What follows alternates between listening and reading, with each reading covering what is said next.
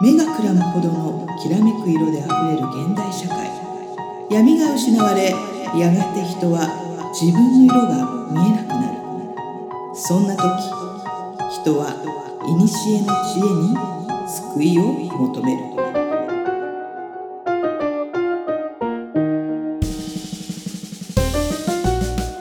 このポッドキャストは2万年生きている魔女で占い師の真帆さんと自由人で何でも屋の上ちゃんが魔術占いオカルト人生哲学などの話題を中心にゆったり話すポッドキャストです。皆さんこんばんは。今宵はどんなお話をいたしましょうか？はい。さあ皆さん今夜はですね陰謀論ですよ。陰謀論。前回ねちょっと暗い話をしてしたんでね。今回は楽しい話陰謀論の話ですそうなの？これ楽しいの？わかんないどうなるかわかんない、うん、そう。まあね、上ちゃんがこの話したいってニコニコしながら、うんあの、検索をかけてるわけですよ。うんうん。ね陰まあ、謀論いろいろりね、あるけども、どっから行こうか。うんねうん。の前提として、はいはい。多分陰謀論をうん。否定しすぎると、うん。ショックを受ける人もいるかもしれないから、まあね。で否定できないことは否定しない方向でいきたいなと思うんですけど、うんうんちょっと俺は結構楽しんじゃうんで、うん。陰謀論いきましょうかじゃあはい。行きましょ最初はじゃあ、2025年問題う。うん。と呼ばれるうん。これなんですかね？これはですね、うん2025年7月5日。うんもうあの日付が結構いろんなところで出てると思います。うんで、あのー例えばホピ族のね、うん予言と呼ばれているものだったりとか、うんえーマヤ歴だったりだとか、うん。あとその宇宙船に乗んじゃ乗っちゃった歯が欠けてるおおじさんの話とかね。あのリンゴの？そう、うん。って言うとあれかなと思って今言わなかったんですけど、うん。あのーね方の体験談とか、うん。あとねあのー随分反響があった、うん。えー、辰木亮先生という漫画家さんの、うん。えー夢をねうん。見た時の、うん。まあ、予言だったりとかね、うん。あのいろんなものが大体2025年の7月とかねうんあの日付を指定して、うんえーいくつかの話があるっていうことで今陰謀会界隈が盛り上がってるん盛りですね。上がってますね。はいよく聞きますね、2025年も。俺、全然分かってなくて、うん何なんだろうって思いながらいたんですけど、うんそういうことなんですね。そで、ホピ族とか、はいはいマヤの歴は、う。うん。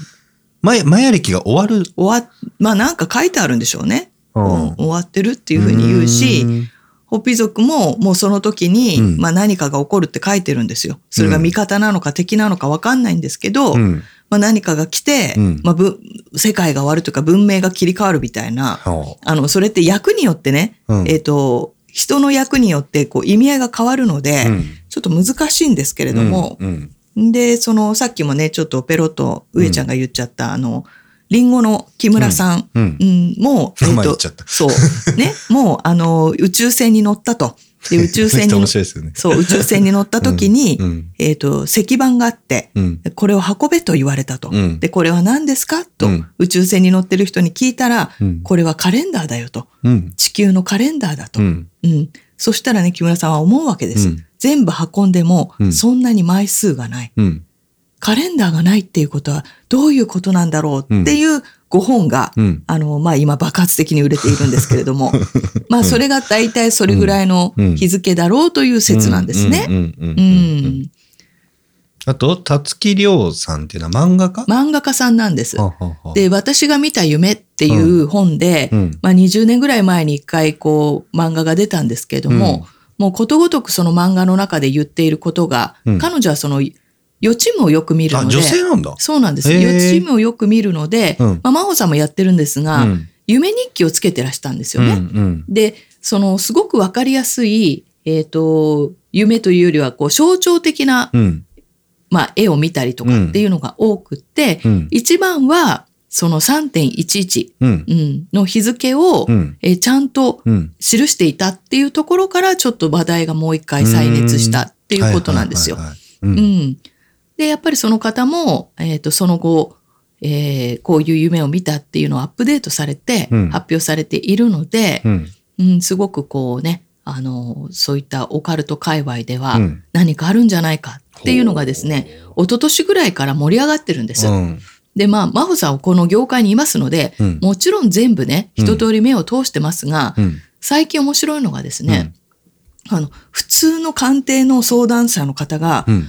真帆さん、2025年、日本がやばいって言うんですけど、土地を買った方がいいですかね？とか、金を買っといた方がいいですかね？っていう相談がね、リアルにあるわけですよね。うんうんでそこで淡々と真帆さんは言うわけです。うんあのって、うんあのー、備えあれば憂いなしなので、うん準備をすることはいいと思いますと。うん。ただし、財産を金に変えても、うん。土地を買っても、うんじゃあ金を買ってそれ金をね、うん。何かに換金するわけですよ。米だかなんかに。うん。うん。その時に換金できるものがなければうん意味がないよね、と。うん。うん。例えばじゃあ金の延べ棒一本持ってても、うん。その一個、なんなんていうの、金をこう、なんか削り取って、それで、うんあの、米1キロと交換とかできないので、うんあの、金は財産としてあるかも、財産価値としてあるかもしれないけど、うんその何かの大変動を乗り越えてうん、文明が安定した時じゃないと金の価値が、あの、リアルに生きてこないので、うん。ちょっと現実的ではないと。ね。うん。で、例えばどっかの県の山奥の土地を買ってね、うん。あの、もう、なんていうの、輸入うのん、こう、食物が輸入できなくなるから、うん。米を作った方がいいとか、うんうん。あの、畑を作った方がいいんじゃないかって言ってるけど、あ、そっちのアドバイスそう。で だから土地を買った方がいいんじゃないかって相談だから、ちょっと待てと。うん。じゃあそこにどうやって電気を引くんだと。うん。どうやって水を引くんだと。で、第一何かね、まあ地震だかなんかあった時に、そこの場所までうん。お前は行けるのかと、うん。歩いて、ううん。ん。じゃあ車はどうするのかみたいなさ、うん。あの、みんな飛躍しすぎなんですよ。うん。うんそれであれば、うん。もちろんどうなるかわからないけれども、うん。あの、とりあえず、日本ってうん。地震大国なんですよ。うん。あの、もちろんその新年早々ね、うん。あの、ちょっとそういうことに巻き込まれてしまった方がいますけども、うん。もともと地震大国で、うん。で、特に余震とか、うん。ある程度、今最近地震が多いよねって、まあ、いうニュースが流れた段階で、うん備蓄をしてほしい。うん。うん。で、さっきも上ちゃんと収録前に言って、うん。そうだよねって言ってもらったんですけど、例えば1ヶ月、2ヶ月、うん、自分だけ、自分の家族だけ、うん。あの、部屋が一つ潰れたとしても、うん。備蓄をして、それでもうん。復興してなければ、うん。もうそれはある意味限界があるだろうと、ううん。ん、という話があってね。うん。で、それをまあまあ、要はお客さんにも伝えると、うん。確かにっていう話なんですよ。うん。うん。みんなあの、わーわーわーわうん。ー、心配する割には動いてない。あうん。うん。うん。なので、水はちゃんとありますか、うん。お米はちゃんとありますか？電気がなくてもお米を炊けるシステムを導入してますか、うん。寒くても北海道ありますか、うん。ね。あのー逃げるときに運動靴持ってますか、うん。っていうのは、陰謀論じゃなくて、うん。日本に住んでる以上、やっておきましょうと。防災対策ってやつそうなんです。今日は雲行きが怪しいからうん傘を持っていくのとうん。同じレベルなんですよ。うんうん。だからみんなおなお願いだから、うん。あの、いつも言うような平和ボケに浸らないで、うん。ちょっとそこは一瞬考えて、うん。で、ある意味、1月1日からそういうね、ニュースが流れたから、当事者は本当にね、あの、お祈り申し上げますということなんですが、あの、少し離れて安全圏で生きてる私たちは、だからこそ、今、家族とどうやって連絡を取り合うか、うんじゃあ自分でできる限りの備蓄ができるかっていうのに言ってほしいなと思います。もう陰謀論の手前の話です。手前の話そう。日本に生きてんだよ、私たちはっていうね、はいはいいうことなんですよ。仮にね、だから2025年なんかあったとしても、うん。まあ、抗えない、なんか、抗えないからできることは、もういつもやっとこうよ。やっとこうっていうことなんですよね。ですねはいはいで、あの、なんか、本当にこう、えっ、とね、映画でレオナルド・ディパディカプリオ様が、うんあの主演をしている、ドント・ルック・アップっていう映画があるんです。うん。うん。で、あの、見てない人がいらっしゃると思うので、ネトバ、ネタバレはしませんけれども、うん。あの、所詮人類はそんなもんですっていううん話なんですよ。うん。うん。上を見てはいけないっていうことなんですけどね。あの、その時に、こう、もし何かが起こったとしても、うん、私たち人的能力ではうん、抗えないことが起こることが地球滅亡なんで、うん。うん。だからあの、もうそこまで言ってもしょうがないね。うん。あの、陰謀論っていうのは、防げるか防げないかの話じゃないですか。うん。陰謀論を先に信じることで、うん。要はあの、なんていうか、備えておこうっていう話なだけなんで、うん。それ以上のことだったらもう私たちはちょっと難しいかなと思ってます。ね、なので参考にしつつ、うん参考なんだけれども、あの、もう日々のことだよねっていうところまで落としてくれれば、うんそこまで陰謀論は怖くないかなって思うね。はいオオカルト人生にこう2万年どっぷりハマってる真帆さんからのはい個人的な意見でございます。はいはいはい。まあなんかこの状況あの、あの、ノストラダムスの大予言にはいなんか似てるじゃないですか。似てます。で結局何もなかったじゃないですか、まあねうんなんか、だから、なんて言うんだろうな。んかもうそ、私はなんか何もないだろうなって思うんい込んじゃってるんですよね。うん。これどう、どうなんですか？うん。これ多分何の準備もしないはずで、普通の災害対策をするとはいえ、あの、うん。再三言うように 普通の災害対策はしましょうねっていう話なんだけど、それ以外で、うん。じゃあ、ノストラダマス、ダムスだろうが、うん。なんだろうが、うん、言ってて、じゃあどうするっていう一個人の私たちがう、ん、どこまで抗えるかなんですよ。うん、アンゴルモアの大王がうん、天から降ってくると。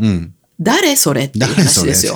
誰 で、あの、まあ、結果今日ね、うん。2024年まで、うん。あの、人類が滅亡してなかったからよかったねっていう話だけども、うん。あの、もしアンゴルモアの大王がやってきたときに、うーんと、防げるかどうかですよね。うんうん。で、もちろんその後、当たらなかった、うん、ね、って言って、いや、こういう解釈だ、ああいう解釈だ、そういう解釈だっていう、いろんな考察が出てますけども、うん、んと、じゃあどんな考察であっても、もし、もしその想定がね、うん、実際に起こった時に防げたかどうかなんですよ。うん、うん。で、まあ、防げるようなものであれば、普通にこう、なんていうのかな、ノストラダムスさんが、えっ、とそ、それこそさっき言ったたすきりょう先生みたいに、あの、夢を見てね、うん、それを書き示し、記してたっていうことかもしれないし、あの、それがどこまでこう自分に対して影響力があるかうんっ、ていうのは、なかなかもっと難しいよね。うん解釈が。ね。うん、だからもっとわかりやすく書いてって。わかりやすくね、書いて。で、わかりやすく書くと、うんうん人類がパニックになっちゃうから、うんそれは書けないんだっていう説があるんです。確かにその通りですよねって思う。うんうんそうん。だから、こう、なかなかこう、多角的に見ると一概に言えないので、うん。まあまあまあ、それが私たちのうん。人生の宿命であるとすれば、うん。あのうん。どうどんなことが起きようとも、うん。うん。この命全うしましょうって。思っちゃううん。えっ、と、真面目に受けて受け流す真帆さんと、あの、最初からニコニコ笑顔で聞いてる上ちゃんの差が、なんとなくあるわけですよ。まあだから、その、なんて言うんだろう、だから、あの、わかんないことうに、ん。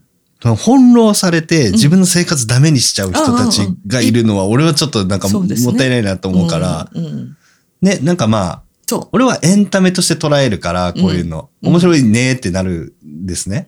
で、これ本気で信じて、それこそ、ノストラダムスの大予言の時も、その1999年でしたっけ ?12 月とかでしたよね。その前にうん自殺した集団がいるんですよ。そうなのよ。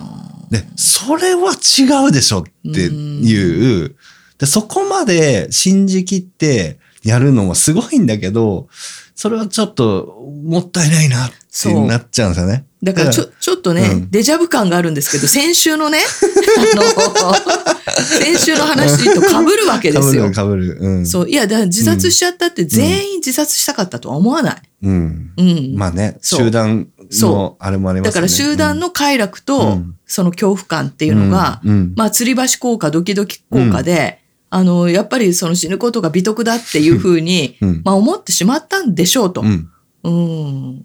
うん。だからそれはもうわからない。わかんない。わかんない、本人たちの気持ちは。ううんん。でもさ、なんか、私こう、よく皆さんにも言うんだけど、本当に悩んだ時って、うん。自然界にいる動物の姿を見てって。うん。ほら、見てごらん、スズメが、そんなね、アンゴルモアが降りてくるって言って、あの、慌ててないでしょって、チュンチュンチュンチュン、うん。あの、今日も餌を探してると。うん。人間もそうあるべきかなと思います。そうだと思う。本当にそうだと思う。。そううん。だから、こう、もちろん、うんあの、避難をするっていうことも、うんできる人はしてもいいし、うんできない人は仕方ないし、うん。まあ、その中でうん、いかにこの人生を有意義に生きていくかですよね。この世に絶対はないし、永遠もないと思ってるから、うん多分人類は絶対滅亡するんですよ、いつかは。まあ、そりゃそうですよ。それが2015年、に2025年かもしれないけど、うん。なんかそれに翻弄されなそい、されて今がダメになっちゃうのももったいないから、まあ、うまく生きていこうよって なりますけどね。そうなのよね。うんでさ、なんかちょっと少しずつ話ずれてっちゃうんだけど、私結構ほら、こういう話を聞く立場にいるので、うんあの、そこそこ2025年の7月になんかあるかなって思ってはいるんですよ。うんそれがこう、第三次世界大戦とかそういうものではないと思うし、うん。あの、わかりやすくはないけども、うん。まあもしかしたら生きにくい時代が来るのかななんていうのは肌感ではあるんだけど、うん。んと、じゃあ、って思った時にね、うん。一人のブラックマホリンが出てきて、うん。もうだったら適当に生きちゃえばいいんじゃないってうん。思う自分がニョキって出てくるわブラックマホリン俺と似てますねけ。。そうなんですよ。俺ブラックってこと？そう。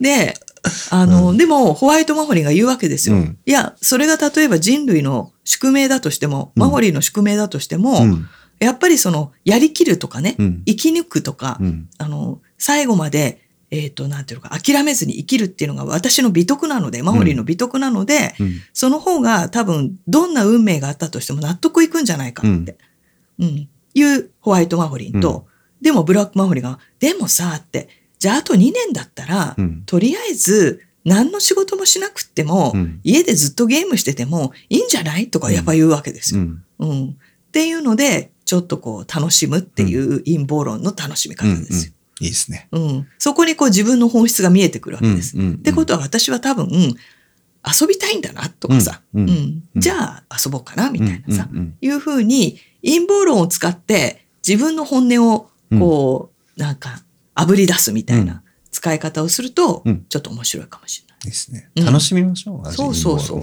味。そう。そうなんですよ。だ本当に陰謀があるとしたらもう手に負えないので。うん。うん。楽しいんですよ、結構、陰謀論。陰謀論はね、はいそうきたかっていう。そうきたか。そそうきたかのうん典型例話していいですか？う。何ですか？どうぞ。実は、はいはい。世界はトカゲ人間に支配されてるんで。す出ました、トカゲ人間。これ知ってます？マジで。あの、うん。えっ、と、上ちゃんはですね、あの、地球人年齢だと真帆さんの一回り下ぐらいになるので、もしかしたら知らないかもしれないんですけども、うんうん。えっ、と、一時期、うん。まだビデオ、うん。VHS のビデオうん。をレンタルショップで借りるとか、うん。そういう時代な時に、うん。えっ、と、アメリカからやってきたシリーズがあるんですよ。うん。V っていう、うん。あのシリーズがあって、うん。それがね、多分、あのーどっちが先かはわかりませんけれども、うん流行りの走りだと思うんですよ。うん。ん。要は宇宙人がやってくるうんんですけども、うん宇宙人が人間の格好をしてるんですね。うん。うん。でも実はトカゲの格好をしてるっていう、実はトカゲ？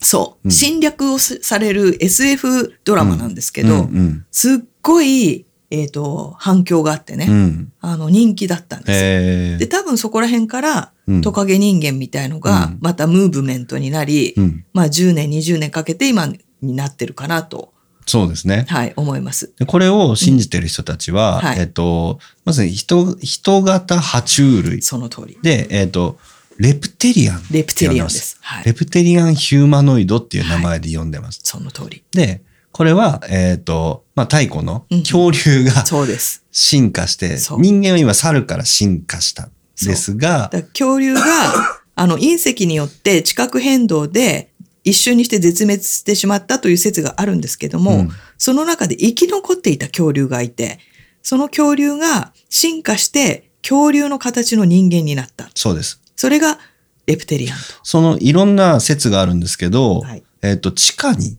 そうです。ずっといたと言われてます。はい。で、虎視眈々とその人間が文明築いていくのを見てるんですけど、レプテリアンはうん。すごいこう、こあの、狡猾なんで、うん。まあ文明がある程度できた。うん。で、出てきたんですね。うん。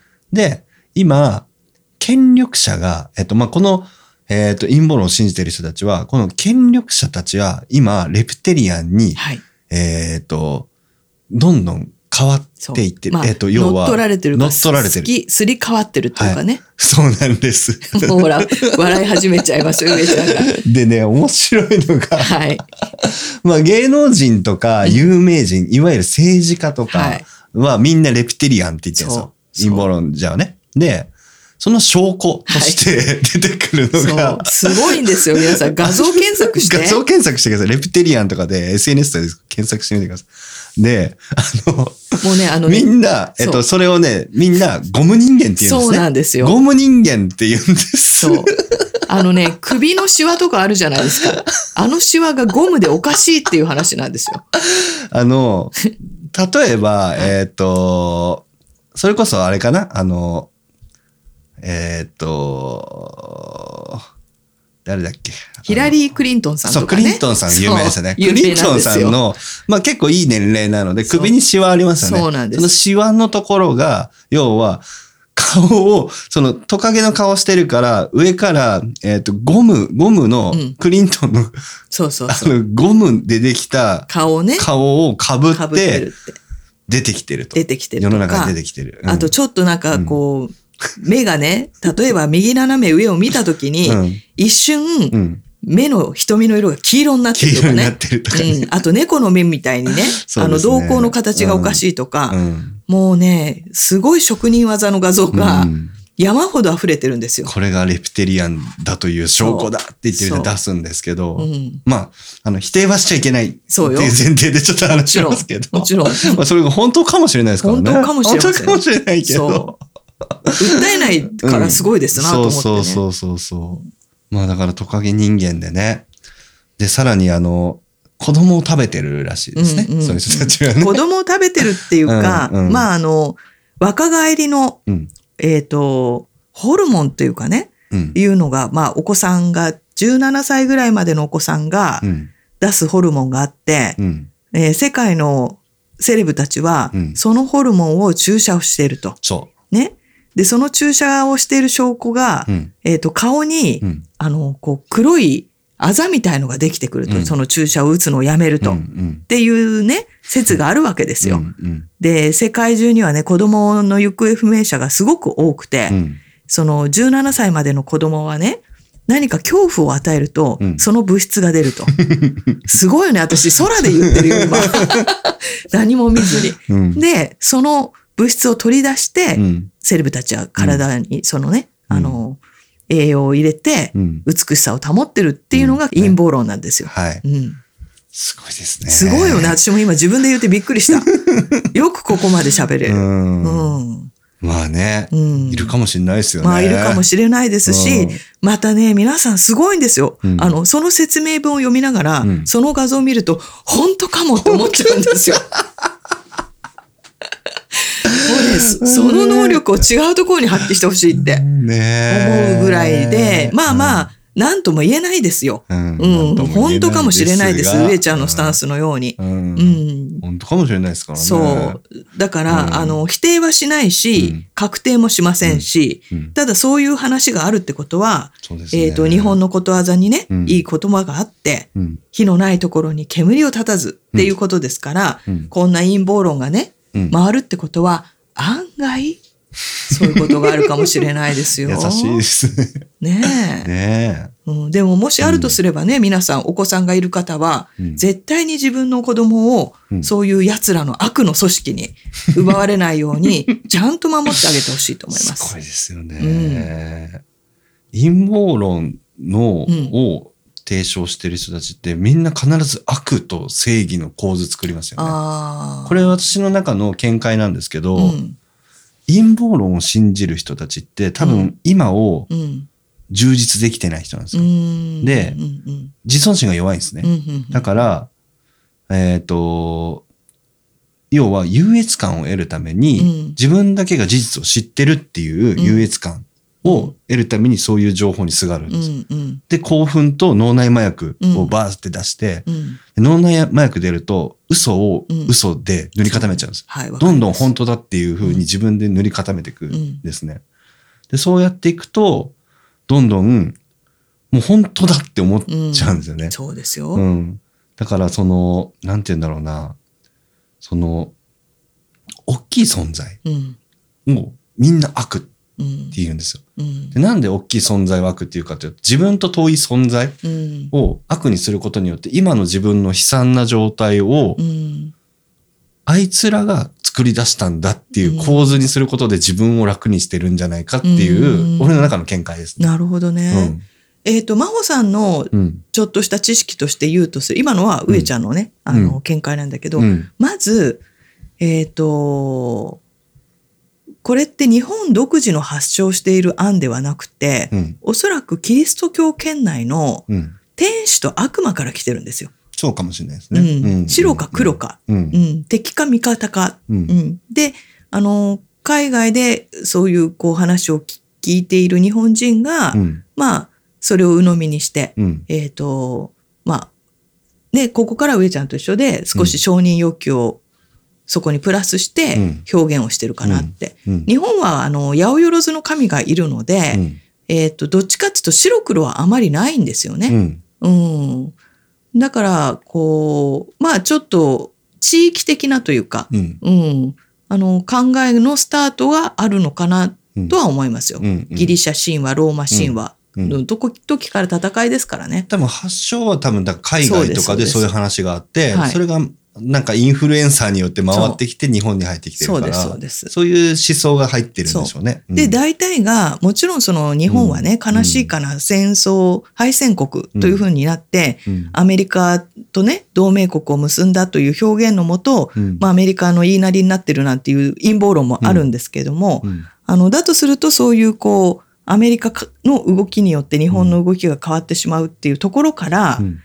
あのー日本のね、日本魂を持ってる人たちが、うんその、何かこう、日本国内でうん事件が起こると、うんその、アメリカ的思考の陰謀があるとうん言って、みんな言いますね。みんな言うんですよ。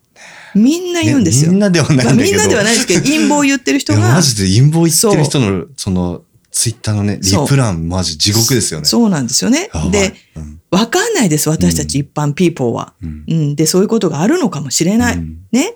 えっ、と、日本はか、あの、新国日本なので、うん。日本人をどうにかするために、うん。もうみんながいろんなものばらまいてるだとか、うん。いろんな目に見えないビームを発してるだとか、いろんな注射の中に何かが入ってるだとか、まあ、いみんな言うわけですよ。うん。聞いたことあるでしょうけども。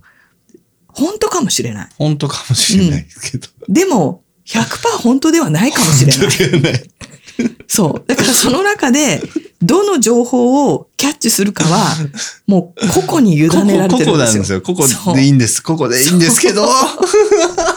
そう。ただ本当に笑い話ではなく、うん真帆さんのところうにん鑑定料を払って、うん陰謀論の是非を問う人もいるわけですよ。よこれは占い的にどうなんですか？みたいなね。うんうんうん。で、これ結構、その会社の社長をやってる人たちもう、ん。真顔で、うん。あの、聞いたりするわけですよ。うんうんうん。だからまあ、ぶっちゃけね、うん。全部、えっ、と、嘘っぱちとは思ってないです、うん。真帆さんも。うん。何かしらの情報筋があり、うん。まあそれが何かこう、えっ、と、膨らませられて、うん。そぎ落とされて、うんいろんな形になって世に出回ってるんだなと思うので、まあ、それが自分にとってどうなのかを見極めていくしかない。そうですね。うん。うん。うん、うん。というね、あのー陰謀論の、まあさっきも言ったけど、それに溺れちゃダメですよ。溺れちゃダメなのよ。溺れちゃダメですよ。そう。だから、本当怖くてね、うん。眠れなくなっちゃう人とかいるんですよ。そうなんですようん。ね。だからまあ、うん。ほどほどに楽しむのと、に。そうそうそう。あとね、陰謀論が盛り上がるときって、うん。やっぱり不景気で、うん。あの、世の中が不安な時って、うん陰謀論がすっごくメッサ、こう、なんていうかな、上がるんですよ。まさにね。ねうんなんか事件があるとね。そうそうそうで、そうすると、まあ今年はね、ちょっと再三言うように元旦からちょっといろんな事件があったんですが、らうんやっぱり真帆さんが見てても、あの、真帆さん占い師だから、うんレコメントされてそういうのが増えてるのもわかるんだけど、こう、いろんな占い師さんがうん、いろんなことをうん言うわけですよ。うん今年はこうだからこうしましょうみたいなさ。あの、だからその中で、えっ、と、本当にそれを感じて言ってる人と、うんそういうこう、ことを言って、ムーブメントに乗ってね。そうそう、ムーブメントに乗って、なんか今直感が降りてきたみたいなことを書いてる人も、今行ったらマウント取れる。そうっていう人ももうすごくいるので、うん見ててわかりますけそう、どね。純粋なる皆さんの方、皆さんは、はあの、それも見極めてほしい。もう、ね。あの、本当に声を大にして言いたいんですけど、うん。あの、竜神と辰年は違うので。あの、もうちょっとこう、もうちょっとこう、なんかもうちょっと真帆さんもちょっともう、もう前々から竜神っていう人にカーってなってるんですけど、の、本当にこう、なんてもう、もうちょっと勉強してくれみたいなね。辰年だから竜神が降りてくる。そうそう。竜神の年だみたいな。そうそう、あの、あの、まあちょっとこう。もう紐付けたがりですね、みんなね。うんなんかこう、うん、うんって感じなんですけど、あの、じゃあもういいですよ。もう、もう1000歩ぐらい引いてね、もう竜神だろうが辰年だろうがいいんです。うんもう目に見えない存在っていうのもあります。うんもうそれは真帆さんね、うんあの、占い人生で理解してます。あるとは思う。あるとは思う。ん陰謀論と一緒。あるとは思う。ううんん。だがしかし、うん。だからしかし。だがしかし、だからどうすれっていいのっていう話なんですよ。そうそうそう。だからで終わるんですよ。だからっていうね、うん。あの、雲の形が竜に見えた。ううんん。本当だ。うん。でっていうか、こことなんですよね。うん。あの、もちろんその美しい熊を見て、ああ、竜のように見えるな、ね。流れ星を見て、あの、竜のように見えるな、うん。ね。あの、強い風が吹いて、うん。ああ、目に見えない竜神様が今通ったんだ。うん。もうそれはもう、あの、古くから日本人がね、比喩として使ってきたものなので、うん。あの、それは私、とてもいいことだと思ってるんですけど、うん。あの、再三言うように、いちいちメッセージは残さない。うん。うん。うん。うん。うん。なので、あの、本当に見えてたらいいですよ。100歩譲って。いやいや、そんな、あの、ごめん。本当に見えてる人は言わない。うん。うん。ですよね。言わない。うんで。すよね。言ってはいけないというか、軽んじられないですよ。うんうん。うん。だから、あの、もちろんそういうのをうまく活用して伝えたい言葉があるっていううん使い方の方もいらっしゃるので、うんうん一概に言えないけれども、うんあの、本当の精神性うん。と、まあ、飛躍される、うん。えースピリチュアルと、うん。エセがついてしまうものの、うんえっ、と、見極めは、かなり陰謀論に近しい。うん。うん。ですね。うん。うん。いやー、参った。いや、ここの境界線ってつけらんないからマジでむずい。うんもう本当に納得でしかないじゃないですか。うん本人のねう。ん。難しい、本当に。そう。あの、いいんですよ。本当に自分が、あ、なんか、これは竜神だなって思う人いっぱいいるので、うん本当にそれはあなたへのね、神様からの神秘体験の賜物ですから、うんすごく大事にしてほしいってうん。思うけど、うーん、あまりこう、むやみやたらに表現する必要はないかなと思う。うん。そうですね。ね。そうなんですよ。うんちょっと気をつけた方がいいなって思うのが、そうやって表現することによってう、ん。周りが引いちゃうじゃないですか。確かにね。で、それによって孤独になってる人は私結構見てるから、うんあの人やばいよねってやっぱなっちゃううん表現の仕方をしちゃう。うん。い、あの、感じるとかはいいんですよ。別にいいんだけど、うん。感じます。うんあなたたち、あなたたちも感じますか、うん。なんかそういうことを言って、なんか周りが離れていっちゃうのは、もうんったいない。そう。いや、あの、本当に因果応報うん。という言葉がありますが、いいことも悪いことも回り回ってきますよ。うんあの、因果応報っていうとね、うん。悪いことに、うん。あの、フォーカスしちゃう人もいますけども、うん。いいことすれば、うん。いいことが回り回って自分に返ってくるっていうのも因果応報なのでね、あの、ここをちゃんと見極めてほしいんですけども、あの、もし、あの、竜神の言葉が聞こえたと仮定して、それを皆さんに、えー拡散をするってことは、これも因果応報なんですよ。うん。自分がいいなと思っても、あの、それが、うんと、その人に、えっ、と、要は拡散する人にとって必要な情報じゃなかった場合、負債にしかならない。うんつそうですねそう。良かれと思ってやっても、負債が雪だるま方式になって、うん。自分のところに戻ってきてしまうっていうこともう、ん。ちょっと理解してもらえるといいかなう。んそうするとね、何も言えないってなると思うんです。うん。そうなんです。うん。あの、人に向かって言うってことは責任が伴うんですよ。で、責任を伴わないで、言っちゃうから、今、上ちゃんが言ったみたいに、人が離れていくんです。うんうん。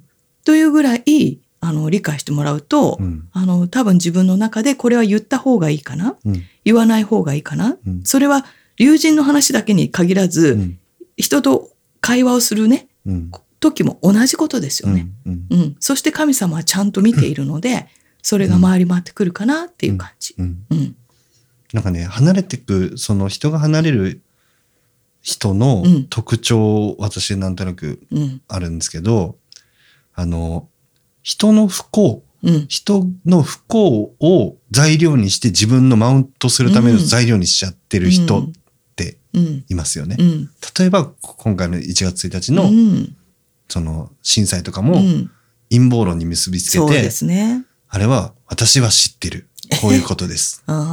人工地震ですうん。みたいなこと言って、私は知ってるんですって言った瞬間に、それマウントしてるじゃないですか。うん。私は知ってるっていうマウントを取ることによって、周りは、は？ってなるんですよう。んで、それって人が離れる。うんこれがいい、あの、見本かなと思うんですけど。まあ本当ですよね。うん。だから、真帆さんとか上ちゃん的には、だから何なんですよ。だから何？うん、じゃあどうすればいいの？って、そこまで持ってこないと、それ何のために言ったの？うんってなるじゃないですかうんうんあの、やっぱりそのなんか人を怯え、脅かすようなことを言ってはいけないっていう、うん。まあルールが一応日本にはあるので、うん。あの、やっぱそこら辺を認識してもらうとね、うん。いいかなと思う。ですね。だから陰謀論はうんあくまでもうんエンタメです。エンタメです。はい。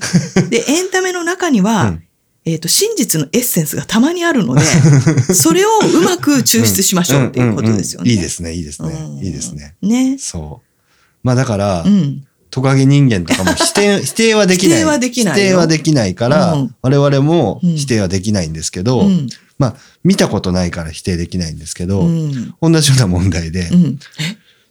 月面着陸問題ってあるじゃん。月面着陸問題ですよ。月面着陸本当にしたのか？したのか、人間はむしろ宇宙に行ってるのか？言っているのか？未だに宇宙に行ってないんじゃないか説っていうのが陰謀論でありまはいす。、ありますよね。もうそれはね、本当に、あの、真帆さんが生まれた時からあるんですよね、地球人として。ねある時からあるので、あの、どうかなと思いますけれども、あれどう思います？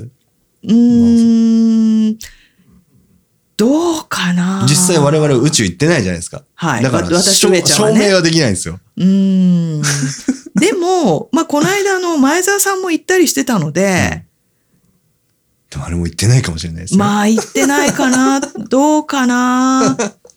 ちょっとそこはね、ぶっちゃけわかんなわかんない。わかんない派なんだ。うんい。うーんと、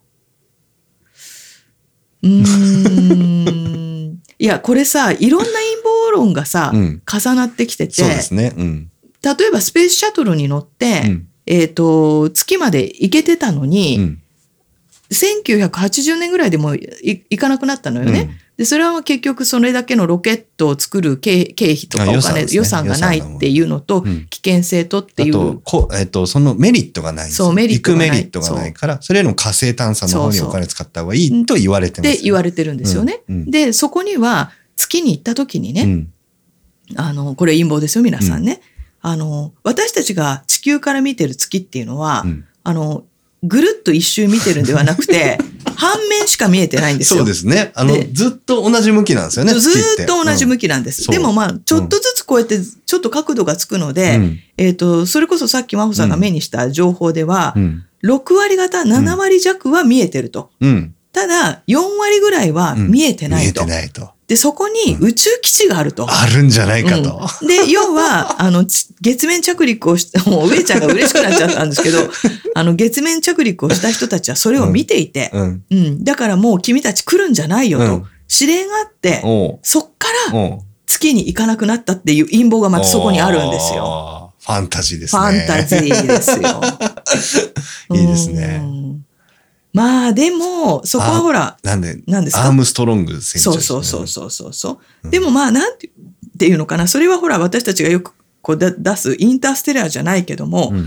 じゃあ、本当に地球の裏側にうん。宇宙基地があるのか、うん。いやいや、真帆さん、それは5次元の世界でうん。未来と過去が行ったり来たりできるんだとか、うん。もういろんなのを、うん。もうあの、なんか、大盛りにして話せる話なのでうん、一概に言えない。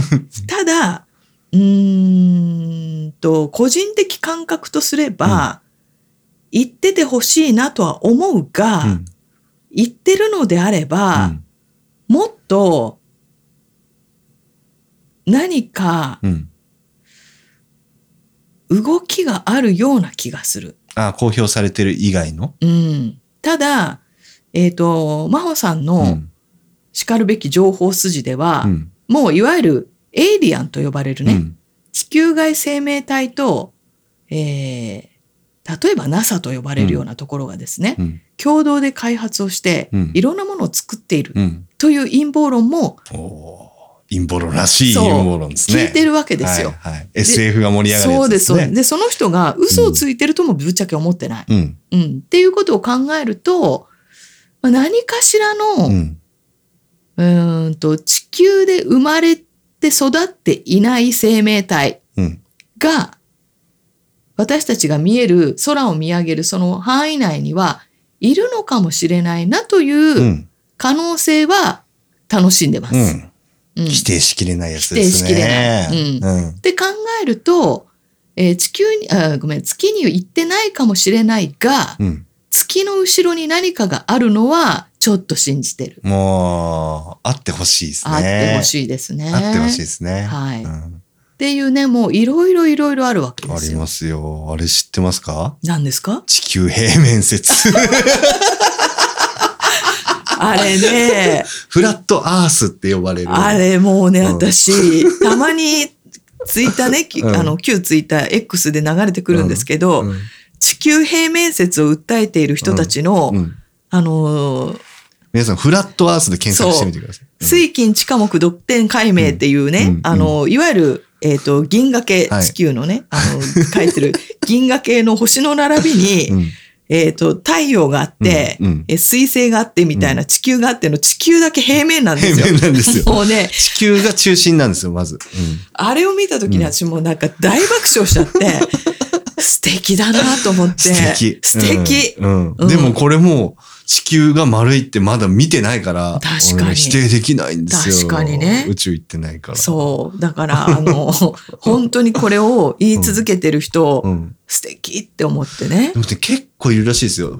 いやいますよ信じてる人。うん。なんかね、なんかで聞いたな。うん。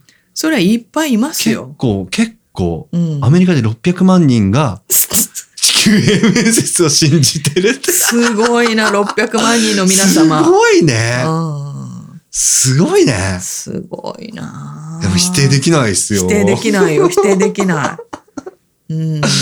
おー。だって、ロード・オブ・ザ・リングだ、うんリングだっけ、うん。なんか地球の果てまで何か捨てに行くのよね。うん、あの、リングですね。そうリングを。うん。そう、それもな、なんか、うん。なんかそんなような話だったと思うんだけどい。や、でも、わかんないですよ。でも本当かもしれないですよ。そう。いや、だからね、うん。うん私たち人間うのん知能だけでうん解明なんかできないんですよ。そうですね。科学、科学者からすると明確に否定できる根拠はあるらしいんですけど、うん星の動きとかでね。うんでもそれも信じるか信じないか、我々我はその方程式を知らないから、星の観測の方程式を知らないから、まあ誰を信じるかっていう話なんで、待って、地球平面協会っていう協会がありますよ。まあ、それは作ろうと思えば作れるけど、でもさ、私、うん。その宇宙空間にね、うん。あの、飛んでった、まあ、日本人だって宇宙飛行士何人もいらっしゃいますけど、うん。その人たちが送ってくれるうん。青い地球の写真はうん信じたいなと思います。信じたい。うん。んいや、青い地球美しいよ。うん。うん、ね本当美しい。うん。うんうん、だからもう、なんていうのかな、まあ自分は宇宙に旅立ったことがないので、うん。肉眼で青い地球を見たことがないから、平面かもしれないけど、うん。やっぱりあの青い地球の姿を見ると、うん。この星を大事にしたいなって思うもそうですね。ん。うん、うん。そう。うん。ね、だから陰謀論をこ乗り越えて、最終的に自分の負の落ちるところでね、うん。あの、ゴミは捨てないで持って帰ろうとか思うわけ。ね、戦争は起こさない。自分ができることそんぐらいしかないですからね。戦争は起こさないようにしようとかさ。争い事はやめようとかさ、無駄な電気を使わない。そう、そう、本当うん本当そういうところゴに、ね、ミを持ち帰る。そう、本当ポイ捨てしないそう、タコ足配線しない。しないとかね、あの、洋服はそんなにもういらないとかいらさ。ないとか。そう。あの、やっぱそういうとこ食べ過ぎない食べ過ぎないね。それもあるね。うん。そう。っていうのに行き着くかなって思うんです。そう。だから本当に真帆さんはね、陰謀論楽しみながら情報を集め、うん最終的に、うんじゃあ今の、今日の自分がどうするかっていうのに、あの、考える一つの、なんか手法にしてるかな。うんうん。エッセンスとしてね、そう。だから本当皆さんもね、うん、あの、突然恐怖に、うん。あの、侵されることないんですよ。うん。うん。じゃあもし富士山が噴火しちゃったら、うんね、あの、なんだっけ、南海トラフが来ちゃったら、うんね、みんな怯えてくれてるんだけども、うん。じゃあその時どうするかうん。っていうことを、あの、ちゃんと考えて、うん。あの、コツコツ今から準備をするしかないよね。それが地に足つくってことです。そういうことなんですよ。そうなんです。ふわふわしすぎちゃダメです。ね。そう。なので楽しく、うん。あの、陰謀論を吟味していただければ。いいんじゃないかなと思いますよ。振り回されないでいきましょう。本当ですよ。うんね ねでもほら月なんかさ見上げると美しいじゃん。うん。うん、だからもう美しいものはもう良しとする。うん。うん。という結論。うん。そう。うん、そうですね。ね。はい。あとは何かありますか？陰謀論。陰謀論上ちゃんが気になる陰謀論。これは、俺が好きな陰謀論は、うんスター・ウォーズは本当にあった説が好きなんですけど、へえ、どうあったって？え？宇宙大戦が過去にあったっていう話。ああ、まあ、オリオン星雲とか、はいはいはいオリオン、なんだっけ？なんかあるじゃないですか。うん、なんだろうね。うん。何？あるんですよ。何？プレデアス？昔の宇宙船、そう、プレデアス星人とか。の生まれ変わりなんですよ、我々は。っってい。いうう説。で、その物語を映画にしたのがスター・ウォーズって言ってる人たちがいて。まあでもいいんじゃないですか、うん。うん。いいんじゃないですか？俺もいいと思います。っていうか可能性はあると思うよ。うん。うん。うん。で私は宇宙人ですっていう人結構、俺も周りにいて。まあね、たまにいますよいね。て、うん。うんそう。なんかね、そうちゃんと調べたいな。プレデアス星人とか。うん、リラ星人し、なんかね、えっ、と、シリウス星人とかね。そうそうそうそう。うん。で、その過去、そう、大昔ですよ。はい人間がまだ地球に生まれる前うん。にそういう星座同士でいがみ合ってた。うん。で、その時のいがみ合ってた星人同士で今うん生まれ変わってるから、うん。今あの人と仲悪いんだ、うん。みたいなことを言う人たちがいて、うん。はあって、そうだね。そうです。いやさ、真帆さんさ、うん。たまに前世鑑定とかね、うん自分もヒプノセラピーとか受けに行ったりすると、うん。わかんないですよ、んそういうふうに思い込んで映像が出てくるだけかもしれませんけど本、当かもしれないですからね。でもね、なんか、まあ、あるわけですよ。うん。あるんだ。うん、あ、前、前世でプレデアス星人。いやいやいや、あの、星、あの、星はわかんないけど、うん前世過去世を見ると自分も受けてうん思い出したりとか、うん自分も鑑定でうんそういうのが見えたりすることがあるんですよね。うんうんうん。で自分でやっといてね、言うのもなんですけど、うんこれって、真帆さんがそのなんか頭おかしくて勝手に言うレベルじゃないぐらい詳細に出るわけですうんうよ。んで、そうすると、うん。うんもしかしたら本当に前世過去世というものがある、だと仮定をするならば、そういう星同士の争いっていうものがある可能性が出てくるわけですよ。うんうんうんうん。うん。そうですね。そ前世過去世の話はね、魔女亀のね、う。うん。あの、シャープ4、5、6そう聞いてもらえると、ね。初めの方にねいろいろ面白い話あるんで。そうで真帆さんの前世の話とかが、うん、今の話み。たいな感じで、真帆さんの想像を超えためちゃくちゃ面白いストーリーがあって、ベンさんっていう人がね、出てくるんですけど、まさに真帆さんが今なぜ占い師してるのかみたいなところにつながってきたりとかね、そううん。だから、あまりにも辻褄がね、うん。合うストーリーが出てくるってなると、うん。やっぱり占い師として活動しているとね、うん前世過去世があるうん。と思うんです、うん。私は。うん。うん。で、それをもっと視野を広げてみて、うん。えっ、と、この銀河系、うん。まあ、生物がね、生まれてるのは地球だけだというふうに言われてますが、うん。今、例えば火星ね、あの、探索に行ってますけども、火星にもその生命のうん。跡があるとか、金星がどうだとかさ、うん。あの、なると、本当に何何万年も昔にそういうことがあった可能性はうん。あるかなと思いますよ。まあね、うん。否定はできないですよ。否定はできないです。で、なんかその記憶持ってる人いたら本当にあの話聞きたい。まあうんね。バカにしないんで、さっきバカにしたように笑っちゃったけど、まあまあね本当に記憶持ってんだったらちょっと聞きたいです。うんどういうことなのか。でもその記憶があっても、うん今の現代の人間の生活と違うから、うん多分記憶っていうような映像じゃないんじゃないかと思うんだよね。イメージみたいな。そう。うんただ何かが怖いとかさ、うん。感情の感覚でしか残ってないような気がするけどね。わかんないけどねう。んうん。まあ一つ俺が気になるのは、そのプレディアス星人っていう過去世を見た人が、うんうん過去世を見る以前にプレディアス星人っていう存在を知ってるかどうかを。知りたい。知ってるんだったら多分引っ張られてる可能性の方が俺は高いと思っちゃうんですよ。いや、だから引っ張られてるよ。十中八 うん九。出てこないじゃん、そんな言うん葉。そうそう。でも本当に過去世としてあるんだったら多分知らなくても出てくるはずなうんですよ。ん、確かにね。うんみたいな。ね。そういう話を聞きたいな。うんみたいな。いや納得するんですよ、そういうとこっちが。ねうんなんか私ちょっとこういう話すると、うんやっぱりこうなんかあるような気がするのよね。あるような気がする。うん。え、な、な、うんとね、そういう存在が。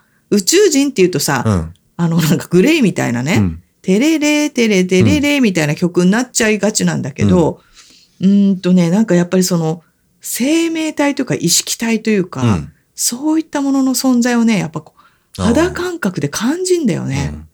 意識体ってなると俺も結構あるんじゃないかなって思う派なんですよ。で、今言ってみたいにうん。こういう話してると、ふーって寄ってくる感じがするわけ。うんうん。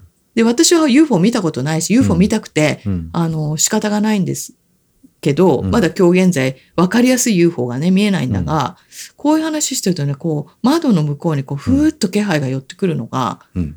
あるわけ。ちなみに今は？